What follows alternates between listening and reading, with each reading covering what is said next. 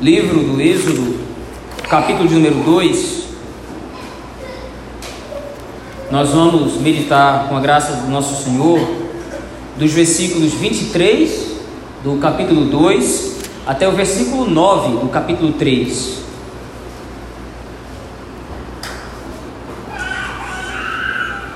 Livro do Êxodo, segundo livro da lei de Moisés, o capítulo de número 2, do versículo 23 até o capítulo 3, versículo 9.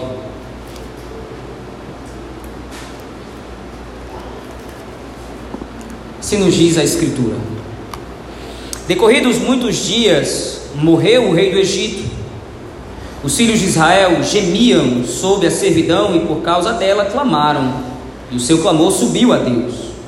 Ouvindo Deus o seu gemido, lembrou-se da sua aliança com Abraão, com Isaque e com Jacó. E viu Deus os filhos de Israel e atentou para a sua condição. Apacentava Moisés o rebanho de Jetro, seu sogro, sacerdote de Midian. E, levando o rebanho para o lado ocidental do deserto, chegou ao monte de Deus, a Horebe. Apareceu-lhe o anjo do Senhor numa chama de fogo, no meio de uma sassa. Moisés olhou e eis que a sarça ardia no fogo e a sarça não se consumia. Então disse consigo mesmo: Irei para lá e verei essa grande maravilha, porque a sarça não se queima. Vendo o Senhor que ele se voltava para ver, Deus, do meio da sarça, o chamou e disse: Moisés, Moisés. Ele respondeu: Eis-me aqui. Deus continuou: Não te chegues para cá. Tira as sandálias dos pés, porque o lugar em que estás é terra santa. Disse mais: eu sou o Deus de teu pai, o Deus de Abraão, o Deus de Isaque e o Deus de Jacó.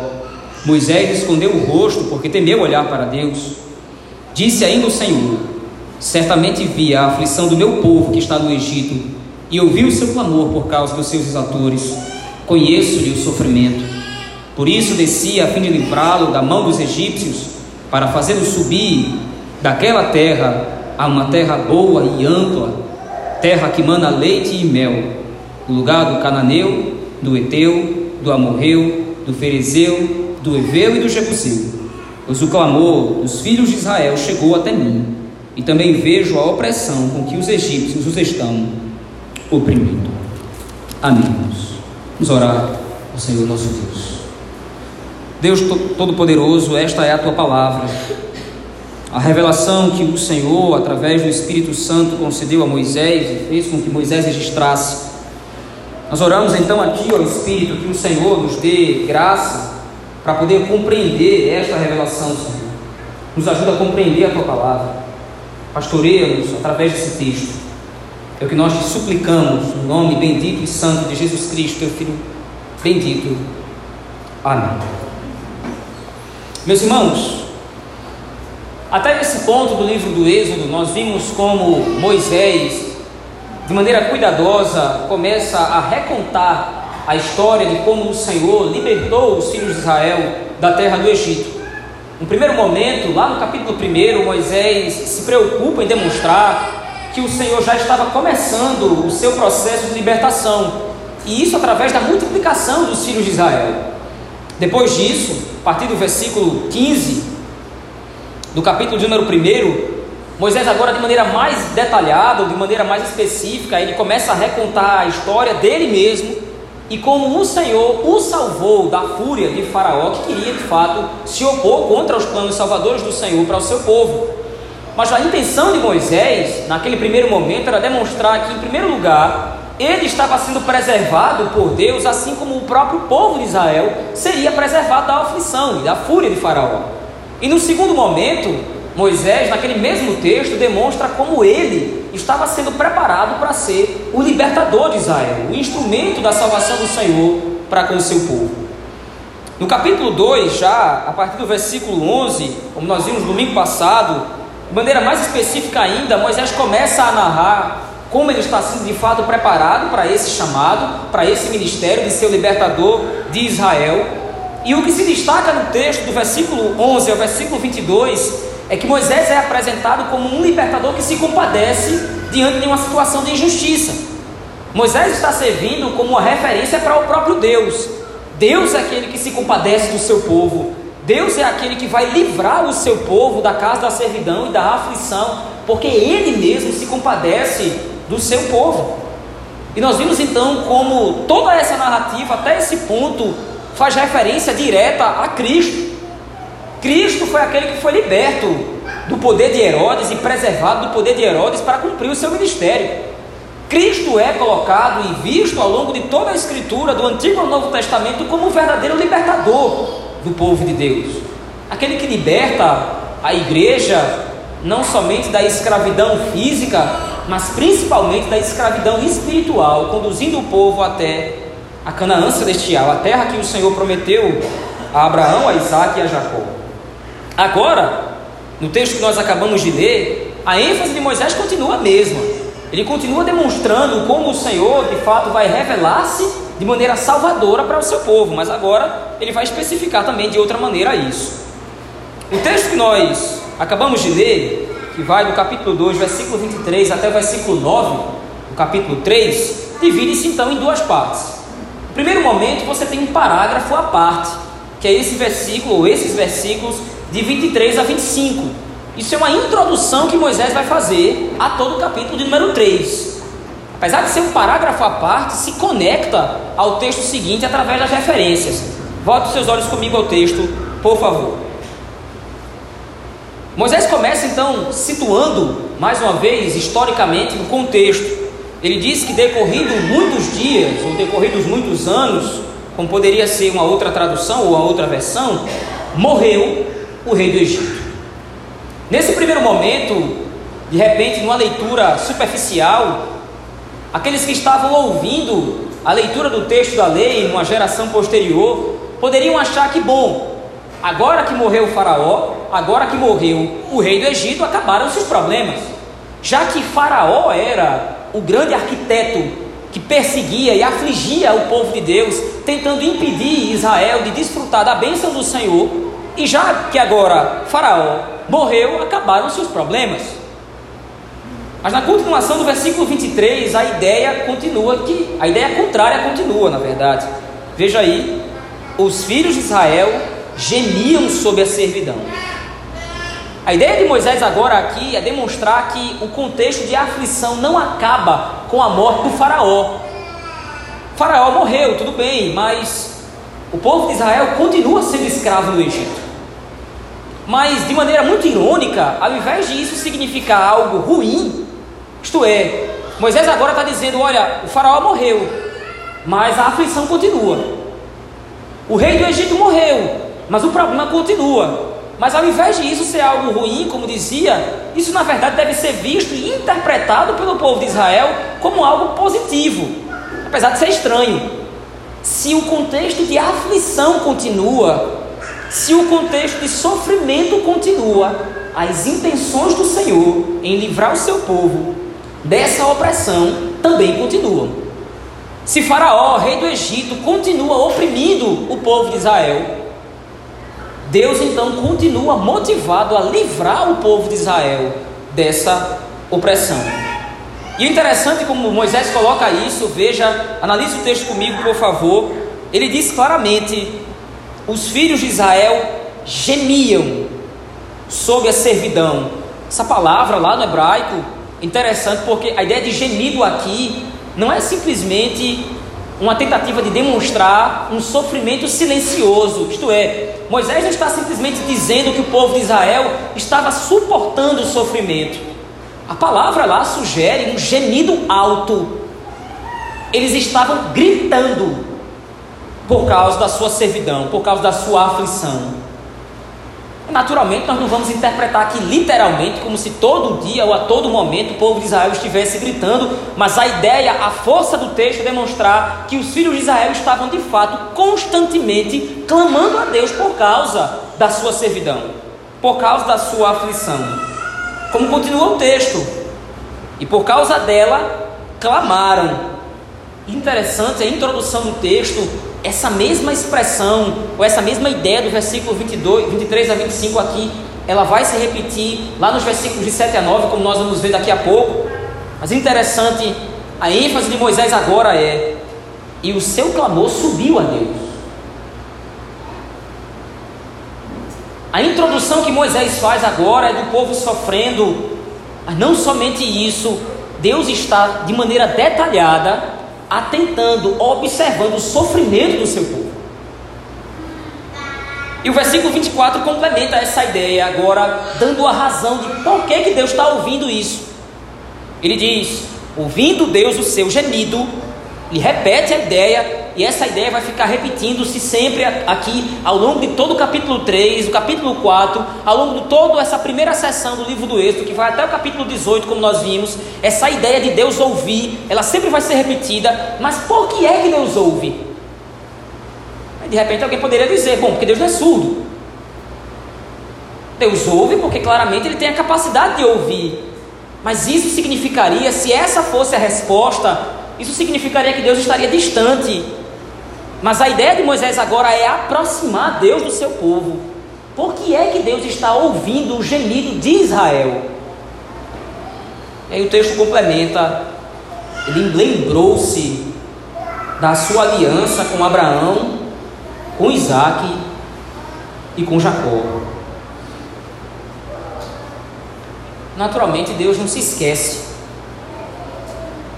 E a ideia aqui de Moisés, quando ele diz Deus se lembrou, é porque esse vai ser o contexto em que Deus vai agir em cumprimento da aliança com Abraão, com Isaac e com Jacó.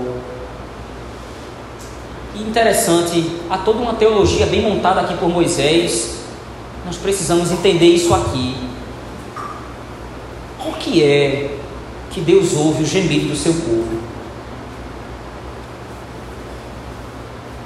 Que é que Deus escuta a sua oração? Certamente isso não deve, entenda o que eu quero dizer, mas isso não se deve a você. Você e eu, nós não temos absolutamente nada que possa mover o coração de Deus para que Ele preste atenção em nós, que nós somos pecadores.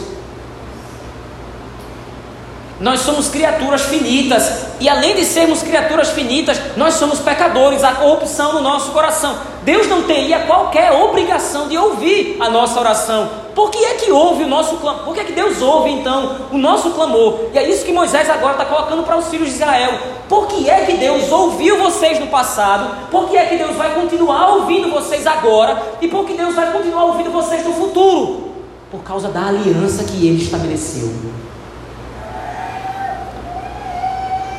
O nosso relacionamento com o Senhor consiste num relacionamento de aliança, num pacto que o Senhor Deus estabeleceu e fez.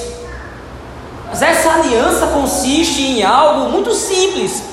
Deus não se obriga para com Abraão. Não é que agora ele está submetido a cumprir um juramento para Abraão. Ele publicou a sua aliança a Abraão.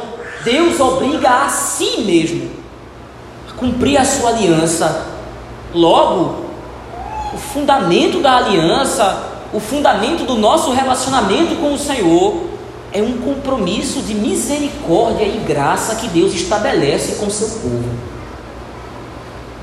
Por que é que Deus ouviu os filhos de Israel quando eles estavam clamando debaixo da servidão do Egito?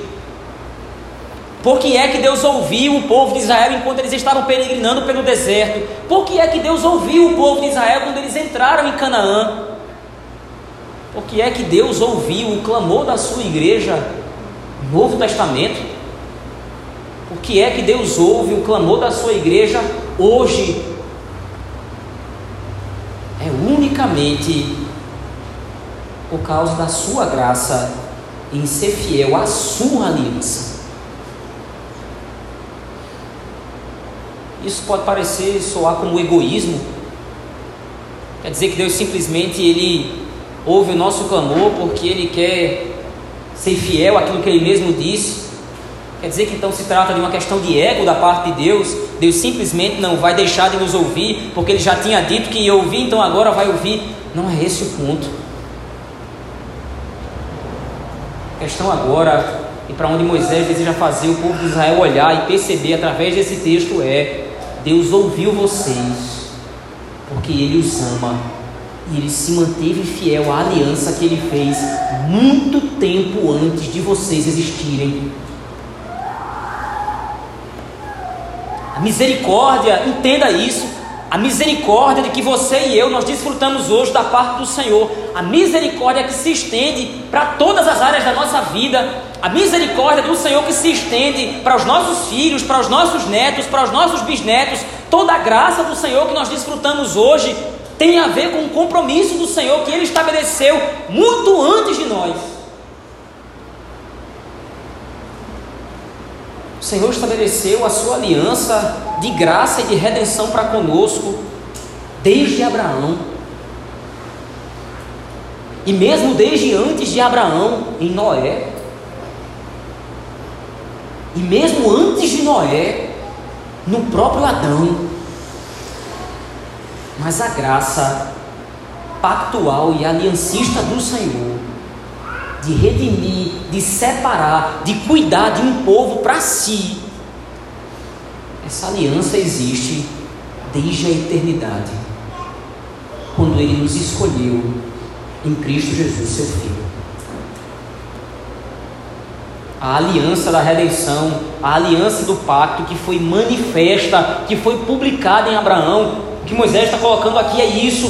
Veja essa aliança, esse pacto que garantiu para vocês a libertação do Egito. Essa aliança ela é eterna.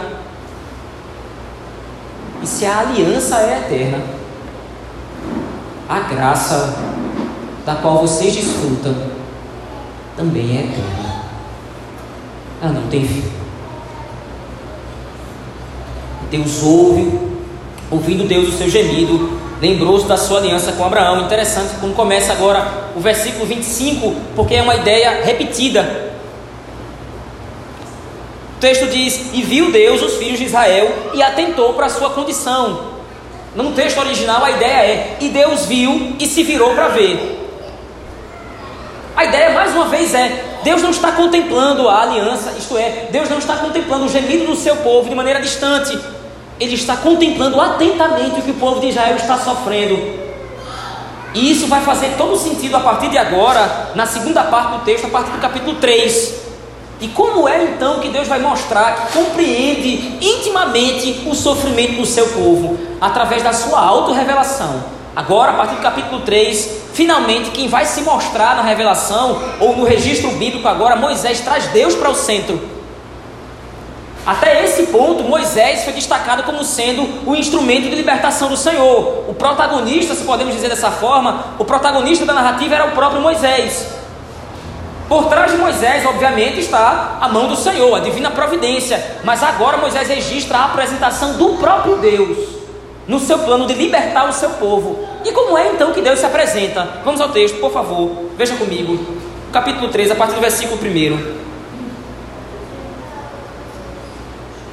Moisés então dá todo o contexto. Apacentava, apacentava Moisés o rebanho de Jetro, seu sogro, sacerdote de Midian, levando o rebanho para o lado ocidental do deserto, chegou ao monte de Deus, a Horebe. E aí então, naquele momento, há uma teofania, isto é, uma aparição do próprio Deus aqui. Apareceu então o anjo do Senhor, e é interessante, na sua versão, na sua Bíblia aí, a palavra anjo do Senhor aparece com A maiúsculo. A ideia é, não, não é qualquer anjo, é o próprio Deus agora numa manifestação angélica. O anjo do Senhor aqui é o próprio Senhor, como vai ficar claro depois, nós vamos ver. Apareceu então o anjo do Senhor numa chama de fogo no meio de uma sarça. Moisés olhou e eis que a sarça, interessante a descrição que Moisés faz, a sarça ardia no fogo e ela não se consumia.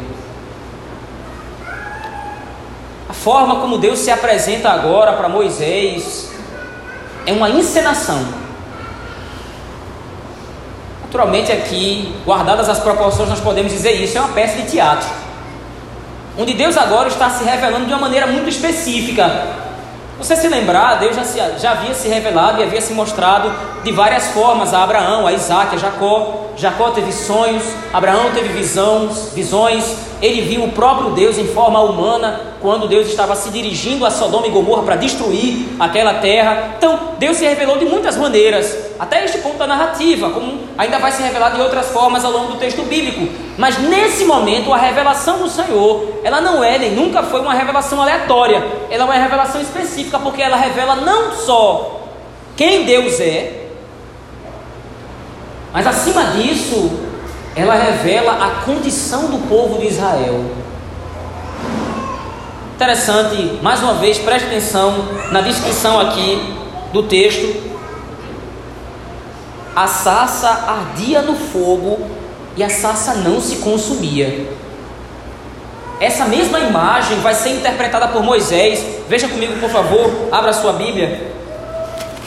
No livro de Deuteronômio, capítulo 4, Moisés vai interpretar o que significa essa aparição do Senhor. Deuteronômio capítulo 4, versículo 19 e 20.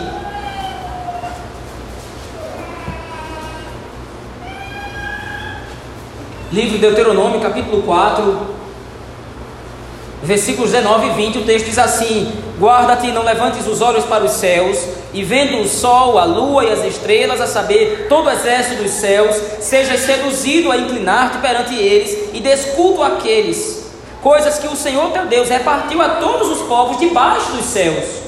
Mas o Senhor, veja, veja como o texto é detalhista aqui agora, mas o Senhor vos tomou e vos tirou da fornalha de ferro do Egito para que lhe sejais povo de herança, como hoje se vê. A ideia de Moisés agora, ele está lembrando o povo de Israel da aparição que ele viu.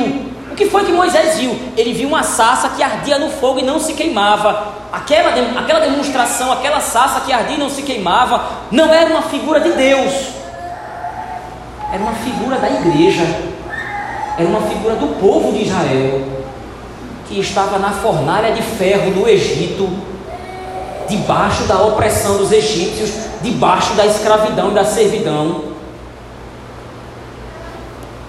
Mas não se consumia, ou seja, não era destruído.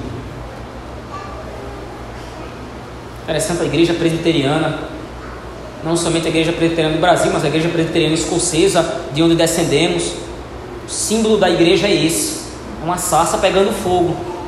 Muitas pessoas confundem, mas o que é isso? Sassa é o símbolo da igreja que vive debaixo da aflição e da opressão dos seus exatores. Ela arde, ela queima, mas ela não se consome. É assim que o Senhor se revela para o seu povo. É assim que o Senhor se revela para a sua igreja num contexto de opressão, num contexto de sofrimento, num contexto de dificuldade, como os filhos de Israel estavam vivendo, agora o Senhor se revela a Moisés, e ele dá conhecimento a Moisés de toda a revelação, de toda a redenção que ele vai executar em favor do povo. Veja, vocês estão sofrendo, o povo está sofrendo, mas eu ouvi o clamor do meu povo. Meu povo está ardendo no Egito, está queimando no Egito, mas ele não será consumido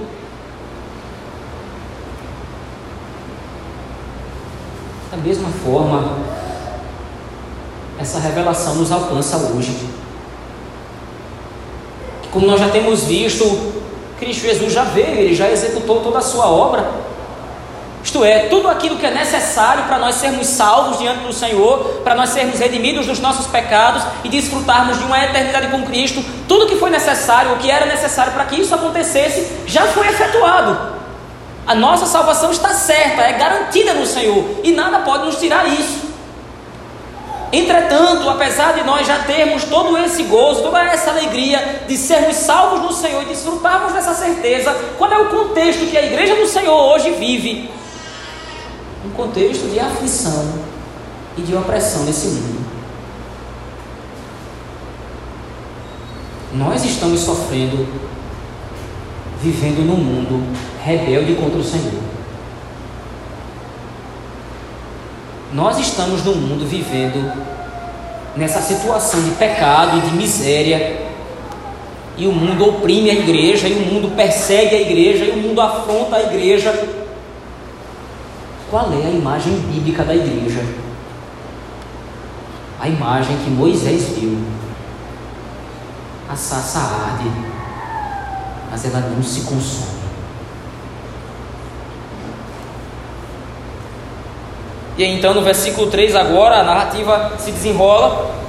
Moisés contempla aquela visão grandiosa, ele diz: "Olha, eu vou para lá e eu vou ver de perto essa grande maravilha.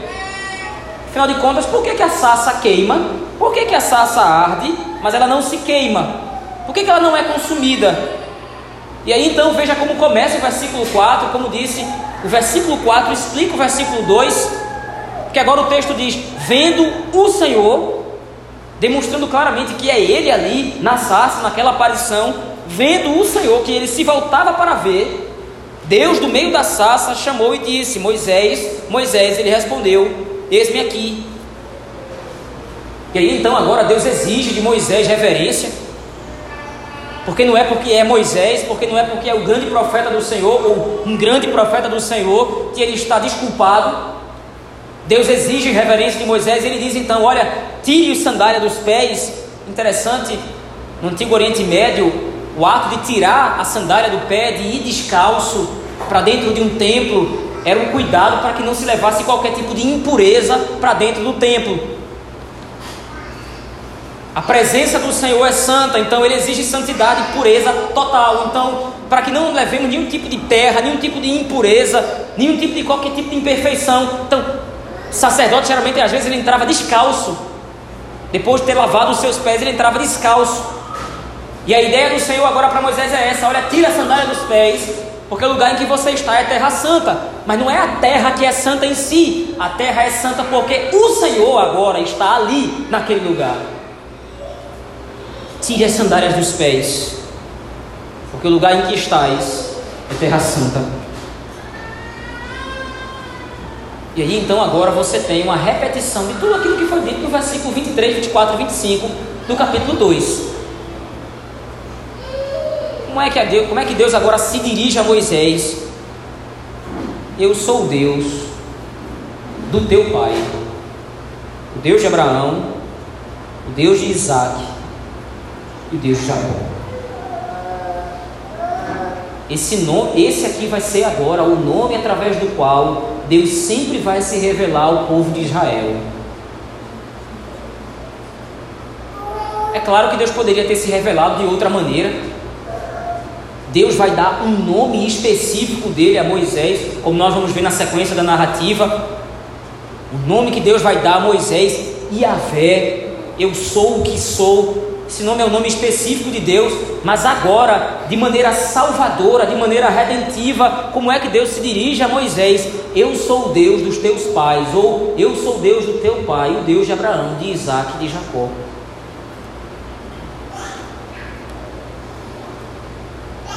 Esse é o nosso Deus.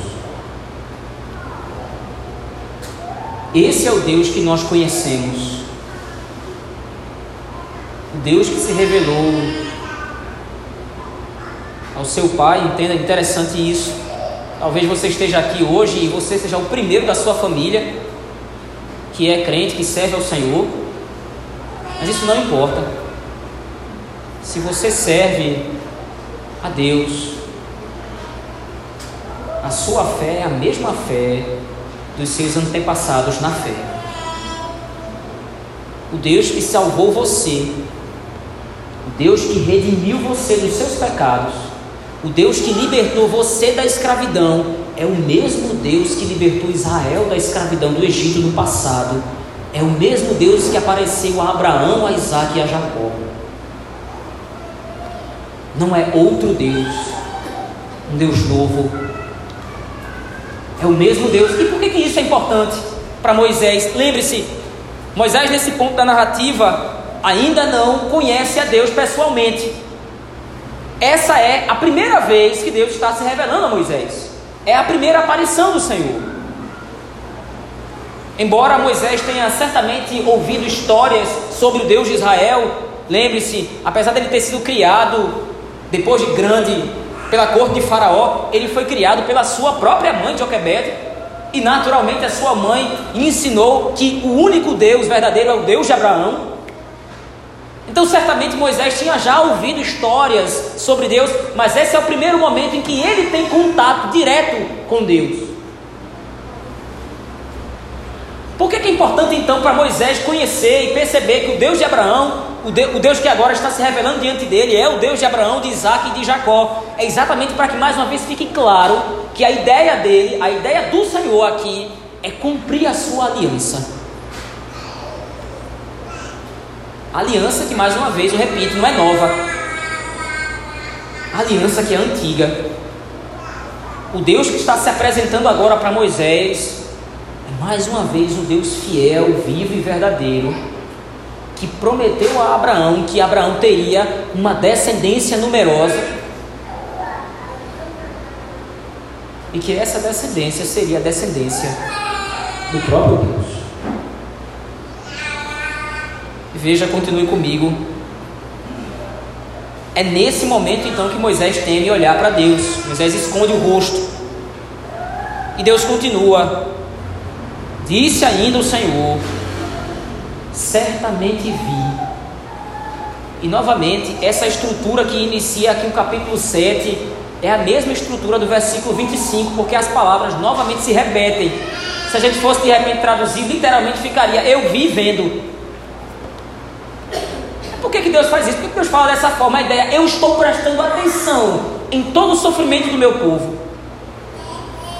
Certamente vi a aflição do meu povo que está no Egito, e ouvi o seu clamor por causa dos seus exatores. Eu conheço-lhe o sofrimento, eu conheço a sua aflição. A igreja do Senhor hoje ora a um Deus que não está distante. A igreja do Senhor, Deus ora. A igreja do Senhor hoje deposita a sua esperança não num Deus que está distante, não num Deus que é surdo, não num Deus que é cego, mas num Deus que contempla nosso clamor. Um Deus que contempla os nossos pedidos, os nossos anseios. Mas por favor, entenda não quero fazer parte, não quero fazer pouco caso, aliás, de qualquer tipo de problema pessoal que você está fazendo, você está sofrendo, você está passando. Mas o ponto do texto agora é que Deus ouve não somente os seus pedidos em particular, mas todos esses pedidos, todo o nosso sofrimento particular, não se compara ao sofrimento da igreja como um todo. Os seus problemas particulares mais uma vez, não estou fazendo pouco caso deles, mas os seus problemas particulares não sequer se comparam aos problemas e às dificuldades que a igreja do Senhor enfrenta no mundo. Talvez algum tipo de problema financeiro, talvez algum tipo de problema de saúde, talvez algum tipo de problema no relacionamento. Eu entendo que todos esses problemas podem ser difíceis, mas a igreja do Senhor, desde Abel, desde Adão, estão enfrentando o problema da perseguição de seus exatores no mundo. A igreja do Senhor está em grande aflição. Mais uma vez, é, nunca será demais repetir isso.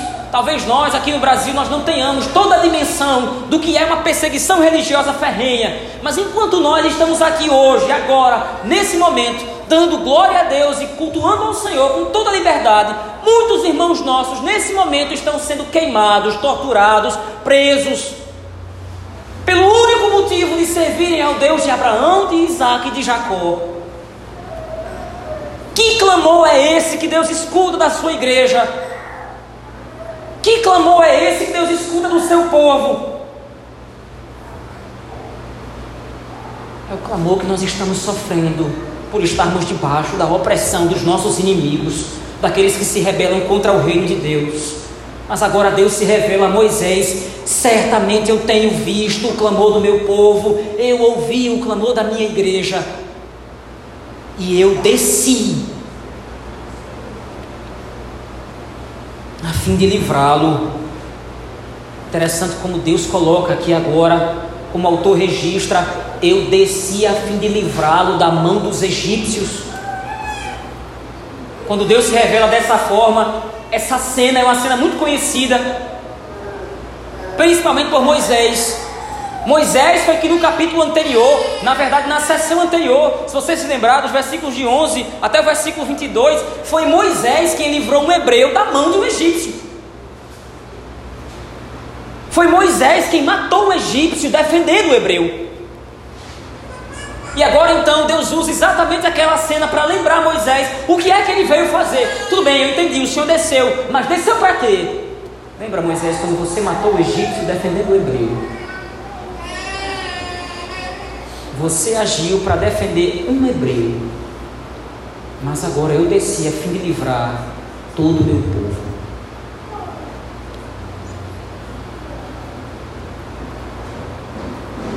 Por isso desci a fim de livrá-lo da mão dos egípcios, para fazê-lo subir daquela terra a uma terra boa e ampla, terra que mana leite e mel. Ele cita novamente Gênesis 15, quando ele diz a Abraão: Abraão, olha, eu vou adiantar para você, você vai ser certamente uma numerosa nação, você vai ter um povo grande vindo de você, mas é necessário que a sua descendência passe 400 anos sendo escrava,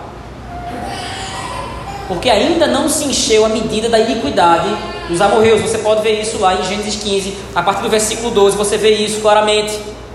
Agora então chegou o momento de julgar as outras nações.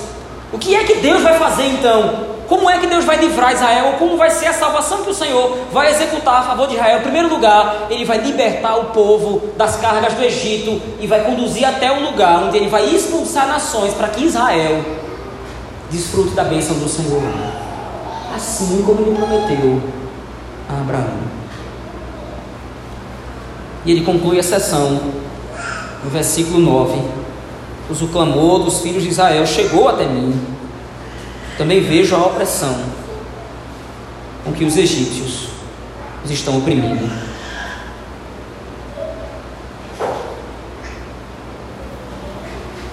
Texto de Êxodo, meus irmãos, capítulo 2, versículo 23 até o versículo 9 do capítulo 3. Aponta para nós, demonstra para nós a revelação do Senhor e como o Senhor se revela, demonstrando para o seu povo, demonstrando para a sua igreja, em primeiro lugar, que Ele é um Deus fiel. Parece algo simples e óbvio de inferir sobre Deus. É claro que Deus é um Deus fiel. Ora, mas Deus é fiel ao quê? Deus é fiel a quem? Deus é fiel, em primeiro lugar, ao que Ele prometeu, e, consequentemente, Ele é fiel a si mesmo e fiel à sua promessa. Que promessa foi essa? Promessa que as pessoas aí fora tendem a diminuir. Interessante como as pessoas hoje em dia têm, fra têm fácil essa frase na boca: Deus é fiel. Se o único motivo, a única razão de Deus ser fiel é de repente me dar algum tipo de bem-estar nesse mundo. Quando eu recebo algum tipo de bênção material, algum tipo de bênção financeira ou coisa do gênero, ah, Deus é fiel. Fidelidade do Senhor se estende para muito além disso. Por que é que Deus é fiel na Escritura? Não é porque Deus me dá condições boas nesse mundo, é porque eu tenho a certeza e a convicção, segundo a revelação do próprio Deus, que um dia Ele haverá de me livrar das mãos dos meus exatores. No que se sustenta a fidelidade de Deus? Um dia, não importa o quanto eu sofra nesse mundo, não importa o quanto eu padeça as duras cargas de viver num mundo rebelde contra o Senhor, um dia eu serei liberto da aflição da terra do Egito, da casa da servidão, e eu serei guiado pelo Senhor a uma terra boa, terra que mana leite e mel. Interessante uma narrativa descreve no verso 8, e aqui é uma ironia graciosa da parte do Senhor. Quando Deus finalmente diz que Ele vai agir, Ele está demonstrando tudo que Ele vai fazer. O povo de Israel está no Egito, debaixo das cargas, está sofrendo, queimando, como Moisés viu na sarça, mas ele não se consome. E aí, quando Deus diz, quando Ele menciona que Ele vai agir, Ele diz: Eu desci de livrá-los. Ao ouvir isso, nós não temos como não nos remeter a Cristo, a palavra de Deus que desceu a fim de nos livrar das nossas cargas. O nosso libertador literalmente desceu dos céus Porque Ele ouviu o nosso clamor. Ele ouviu a nossa aflição. Não por causa de conta para pagar, não por causa de doença, não por causa de qualquer outra aflição ou perturbação nesse mundo, mas porque nós, a quem Ele mesmo, junto ao Pai e ao Espírito, na eternidade havia escolhido, nós que Ele chamou para sermos seu povo, estávamos sofrendo debaixo da opressão do pecado e da morte. Em Cristo, Deus desce fim de nos livrar dos nossos exatores.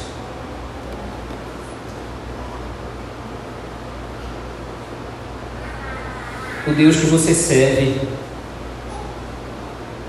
é o Deus de Abraão, o Deus de Isaac, o Deus de Jacó, o Deus de Moisés, o Deus de Israel, o Deus dos profetas, o Deus que em Cristo cumpriu a sua aliança. Ele desceu a fim de nos livrar dos nossos fardos. Vamos orar ao Senhor, meus irmãos. Deus Todo-Poderoso, grande é a tua revelação. Revelação que mostra toda a tua fidelidade. Fidelidade não a nós, Senhor, pelo menos não no primeiro momento. Quem somos nós para que tu sejas fiel para conosco? O Senhor é fiel a si. O Senhor é fiel à Sua palavra. E nós podemos confiar em que o Senhor, sendo fiel a si,